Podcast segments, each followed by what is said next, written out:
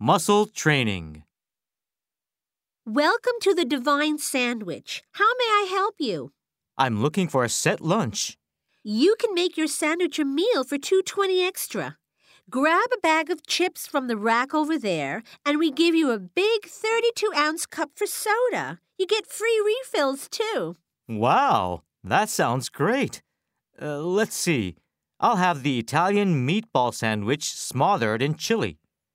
What kind of bread would you like? Whole wheat, multigrain, Italian herb, honey oat, or just plain white bread? Gee, I don't know. Uh, the Italian something, I guess. What do you want on it? Huh? Uh, I don't get it. Which vegetables would you like? Do you want salt and pepper, oil and vinegar, cheese or no cheese, mustard, mayonnaise? Man, this is really complicated. Uh, just put everything on it, please. You got it! One Italian meatball sandwich meal coming up.